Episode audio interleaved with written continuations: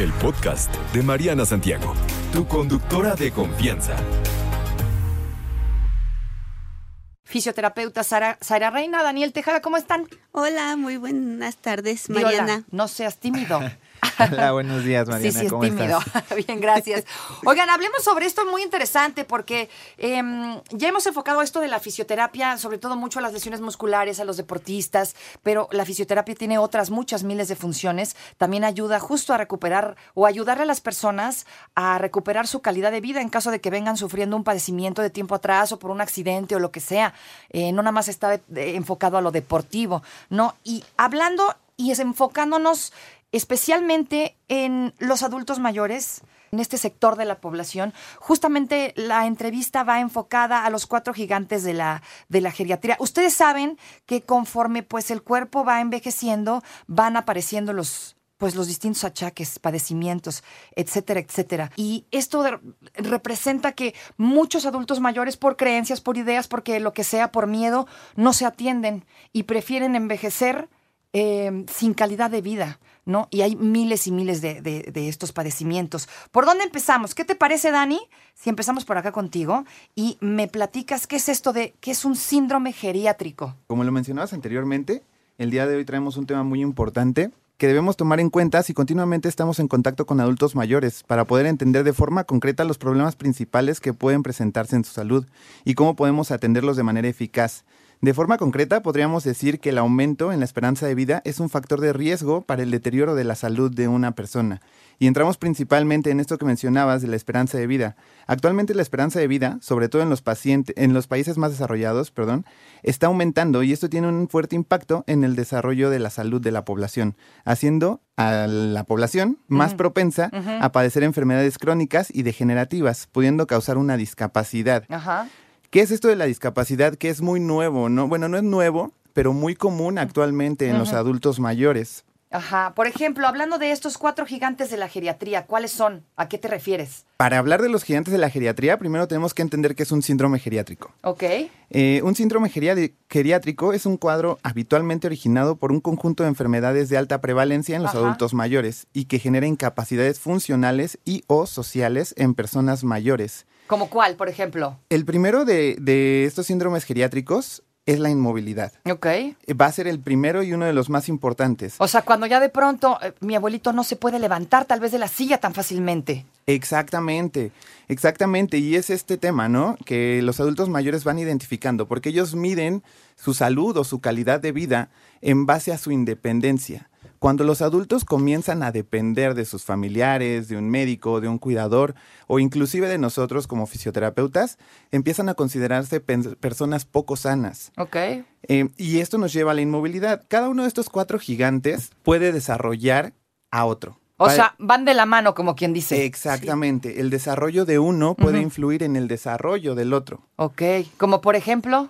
En este caso, la inmovilidad, precisamente para entenderla, es la restricción generalmente involuntaria en la capacidad de transferencia o desplazamiento de una persona a causa de problemas físicos, funcionales o psicosociales. Esto nos lleva a una afectación muscular, articular, cardiovascular o incluso neurológica. Claro, porque a la hora de ya no poderte mover eh, con la misma soltura empiezas a atrofiar otras partes del cuerpo. Por supuesto, si no me puedo levantar de la silla de la misma manera, no me puedo levantar de la cama, pues mis músculos empiezan a fastidiar, lo mismo mis articulaciones, que es lo que nos estás diciendo. Efectivamente, y esto condiciona a un tema de inmovilidad. Posterior a ello, encontramos el siguiente gigante, que es la inestabilidad y las caídas. Ok. Eh, esto va a ver propiciado, puede ser por es la común. inmovilidad. Exactamente, es común. En los adultos mayores las caídas es de lo más Claro. común que te vas a encontrar. Sí, y hay veces que, que ya no quedan igual, desgraciadamente. Efectivamente, ya no quedan igual. ¿Por qué? Porque no tienen un tratamiento o un seguimiento, Un seguimiento. adecuado. Eh, en este caso, los, los adultos mayores que padecen caídas normalmente se fracturan. La cadera es muy común. Exactamente, Bien común la cadera y eso sí es un verdadero problema si no le das un seguimiento. Exactamente. ¿Y a qué nos condicionaría entonces una fractura de cadera? A una inmovilización. Claro. Exactamente. Sí, de las principales son las fracturas de cadera, en este caso de fémur, o las fracturas de húmero, que es el, el- el hueso que está en nuestro brazo. Ajá. Eh, posterior a ello, encontramos también el siguiente gigante, que es la incontinencia, la incontinencia urinaria. Que también es un gigante geriátrico y es un problema de salud grave que también ha venido creciendo en la población, ¿no? Por lo que entiendo. Sí. Efectivamente, ¿por qué? Porque la incontinencia urinaria también conlleva un problema de higiene personal y de rechazo. Es decir, nosotros como personas, pues estamos acostumbrados a tener una higiene diaria. Claro. Pero ¿qué pasa cuando eh, nuestros abuelitos, los adultos mayores, dejan de poder realizar esas actividades tan básicas como Ajá. lo es el aseo personal? Exacto, porque tal vez ya no puedes. Exactamente, ya no pueden agacharse, ya no pueden levantar sus brazos para bañarse adecuadamente, entonces ya no pueden tampoco cambiarse. ¿Por qué? Porque el uso de los pañales en adultos mayores ha aumentado actualmente. ¿Y por qué? Por esto de la incontinencia urinaria. Después de esto encontramos otro de los gigantes también muy importante, que es el deterioro cognitivo Ok. hablamos un poquito más eh, de enfermedades neurodegenerativas como lo es el Parkinson, como lo es el Alzheimer y como lo es la demencia senil, que bueno, se va desarrollando conforme va avanzando el tiempo y conforme van a- a disminuyendo los procesos neurológicos de cada uno de, la- de cada uno de los pacientes o de las personas eh, con las que interactuamos durante el día. Eh, también hablamos ya de temas eh, de, institu- de institucionalización Ujú. Que es el ingreso de los pacientes a los asilos. A los asilos, ok, que es, Es bien donde- común también, ¿no? Ya no nos podemos hacer cargo del abuelito o ya nos cansamos y los mandamos a un asilo. Y es bien triste esto. Es tristísimo y aparte en los asilos eh, hay ocasiones que no se les brindan tampoco las atenciones necesarias. Hay unos en donde sí, porque tampoco Claro, hay que generalizar. claro. Hay unos que sí está cañón, ¿no? Que sí es guau, el mejor servicio, pero pues también es un gasto. Eh, pero como bien dices, hay otros en donde los maltratan, no les dan, eh, no cubre sus necesidades, eh, no los atienden de la manera correcta. Así es. Y sí, bueno, entonces estos son los principales o los cuatro eh, gigantes de la geriatría. O digamos, son los cuatro principales problemas a los que se enfrentan los adultos mayores. No en todos los casos ocurre, pero puede ser. Sí, exactamente. No es una regla. No es una regla el desarrollarlos. ¿Por qué? Porque cada organismo va a ser diferente y cada organismo va a envejecer de una forma diferente. Hay inclusive un, un libro que se llama Cómo alargar la esperanza de vida. Eh, muy recomendado por nuestra fisioterapeuta Diana, la licenciada Diana. Ajá. Es increíble esta lectura Ajá. porque nos habla de cómo envejecer de Digna. una mejor forma. O sea, cómo envejecer con dignidad, a eso se refiere. Exactamente. Que sí es bien importante porque eh, ser adulto mayor o ir envejeciendo no es, no es pretexto para descuidarnos. Ojo, ojo con eso. Sai, me estabas contando acá fuera del aire que estos cuatro son los principales, pero que viene un quinto en camino y ahorita vamos a hablar eh, de qué forma la fisioterapia está relacionada con estos cuatro gigantes y de qué manera nos puede, digamos, eh, ayudar a mejorar nuestra calidad de vida. Claro. Sí, la ciencia está investigando un quinto gigante Ajá. de los, de los de la geriatría, que este quinto es la fragilidad.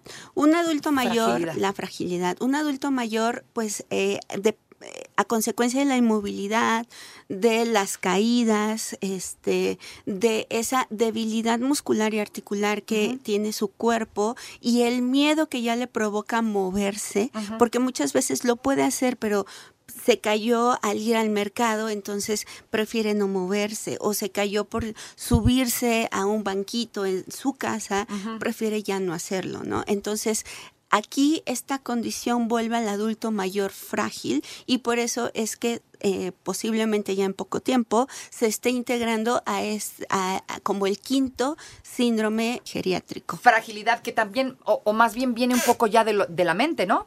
Viene un poco de la mente porque ya te quedas con la idea de no me vaya a pasar, entonces ya no lo hago. Exactamente.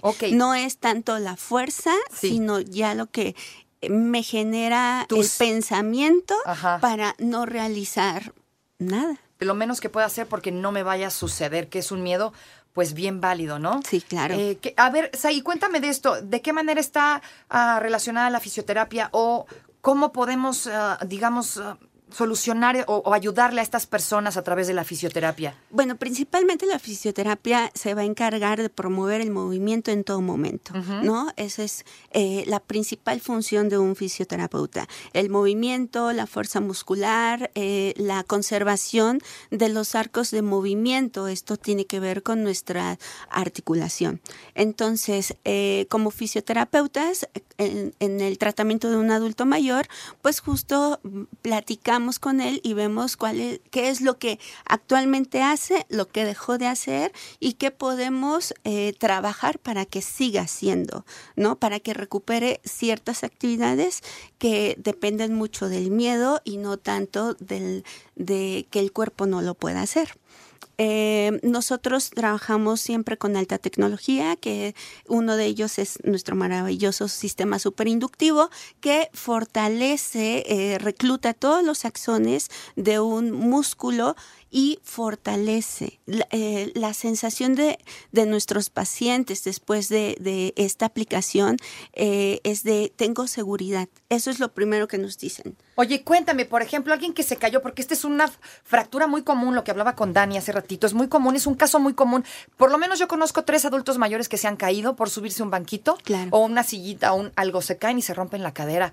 Esta es una lesión fuerte y es, es, es, un, es una fractura grave. ¿Vuelves a quedar igual? No. Ya no vuelves a quedar no. igual. Es, es, muy difícil, ¿no? Uh -huh. es, no solamente son los banquitos, sino también sabes cuándo, y muchas personas se van a identificar con esto en las noches, cuando el, el adulto uh -huh. se dirige al baño uh -huh. con toda la luz apagada y se cae. Muy, eso, en, ¿Sabes eso dónde? Es la regadera. Este también es un caso. ¿No? En la regadera sales de la regadera y rájale, te resbalas sí. y pum al piso. Ahí también, ya valió. Y así tenemos muchos otros casos. Pero bueno, te platico el caso de una paciente, eh, una mujer adulta que varias caídas se lesiona la columna y, eh, y bueno, lo operan. ¿No? Lo operan por un dolor pues muy fuerte en la columna, en la cadera, eh, este, y bueno, ya lleva tres cirugías, no, no, no queda. No queda. Ajá. Y, pero es que también algo que sucede es que no acompañan la la cirugía con rehabilitación, ¿no? Toda cirugía necesita una rehabilitación posterior. Uh -huh. Es importante. Es una buena cirugía, pero no va a ser excelente si no hay rehabilitación. O puede ser una mala cirugía, pero con una rehabilitación, una buena rehabilitación, pues va a obtener buenos resultados a largo plazo. Entonces la rehabilitación es fundamental porque te enseña a moverte de nuevo, ¿no? Después de una fractura o algo de esto que platicas, pues no, la, las personas no van a volver a ser las mismas y sobre todo cuando es cadera, porque la cadera a esa edad, pues ya no va a consolidar de la misma manera y la fuerza en la cadera pues se va a perder todavía más. Mm. Sin embargo, uh -huh. no significa que, que, ya por el resto de la vida va a estar en cama o, o en silla de ruedas, sino nosotros eh, reeducamos al cuerpo para que sepa cómo volverse a mover. Por eso es importante acercarse a una fisioterapia. Exactamente, para que ese, ese control de la inflamación en el que está nuestro cuerpo internamente, porque muchas veces no se ve, sino eh, eh, una columna es una parte eh, interna y cada disco vertebral pues está inflamado. Es algo que no podemos ver a, con los ojos, uh -huh. ¿no? Este, entonces, por eso con, con, la ayuda de nuestros equipos, láser de alta intensidad, sistema superinductivo, que son eh, pues potentes, uh -huh. penetran el cuerpo más de 10 centímetros de profundidad, nos ayuda a eliminar de primera instancia esa inflamación para que el dolor vaya reduciendo. En consecuencia, una vez eh, desinflamando el cuerpo, podemos pasar al movimiento. Todavía no la fuerza, simplemente el movimiento. Enseñarle al cuerpo estiramientos, este, volverse, a, cómo levantarse de la cama correctamente, uh -huh. cómo agacharse para recoger eh, pues hasta una moneda que se nos cae. Y recordarles de no ir al baño con la luz apagada, por favor. Prenda es, sus luces. Así es. ¿No? O, o ciertas eh, cosas que debemos de ir adaptando en nuestra casa para justo evitar esos riesgos. ¿no? Okay. Ya en una, eh, pues en un momento de nuestra edad todos debemos de ir evitando riesgos. Algo muy común también son los tapetes. Uh -huh. Ya el adulto mayor ya no levanta los pies, los va arrastrando y pues es típico también que se caigan con los tapetes. Entonces ¿no? a quitar tapetes, A quitar tapetes, sobre todo pues cuando son mm, tapetitos esos de la esquinita, uh -huh. ya sabes, que ahí vas para abajo, ¿no? Esos tapetes hay que eliminarlos. Exacto, y en el baño estos tapetes que son justo de gomita, ¿no? Para evitar patinones y resbalones, Exacto. sobre todo si tienes un adulto mayor con ya algunos eh, padecimientos. Otro de los eh, casos, por ejemplo, que escucho mucho, eh, eh, bien lo dices, por- ya dijimos lo de la cadera, las caídas y esto de los problemas en la columna. ¿No? Eh, Que tenía, no sé, hernias o lo que sea, y entonces me operaron, y entonces no recupero mi movilidad, ¿no? No, no me manejo de la misma forma. A través del fisio podemos recuperar esta movilidad después de una operación de columna. Así es, sí. Podemos recuperarlo. Hay algo que sucede en las hernias o, o, pues en los cortes. Finalmente lastiman al nervio y hay una sensación de hormigueo, calambres, este, que, que se recorren por, la pierna, ¿no? Hasta la punta del dedo gordo y eso es lo que típicamente le llaman ciática, pero no todo tiene que ver con la ciática, ¿no? Hay que hacer un, un, una evaluación funcional para justo determinar qué es lo que tiene y poder darle el tratamiento a ese adulto mayor adecuado para su recuperación y para la calidad de vida. Así que digamos que estos gigantes geriátricos a los que en algún momento tal vez nos vayamos a enfrentar en algún punto del camino en nuestras vidas o si tenemos a alguien en casa, todo esto se puede solucionar a través de no descuidarlo y de acercarse con un fisio que te ayude justamente a recuperar la movilidad y eh, a recuperarte, digamos, de la forma correcta. Gracias, querida. Zaira, gracias a Dani, gracias a la clínica, clínica Impulsándote. ¿Dónde los encontramos? Nos encuentran en redes sociales como Impulsándote Fisioterapia. Gracias. No te preocupes, Mariana estará de regreso muy pronto. Recuerda sintonizarla de lunes a viernes de 10 de la mañana a 1 de la tarde por 88.9 Noticias. Información que sirve. Tráfico y clima cada 15 minutos.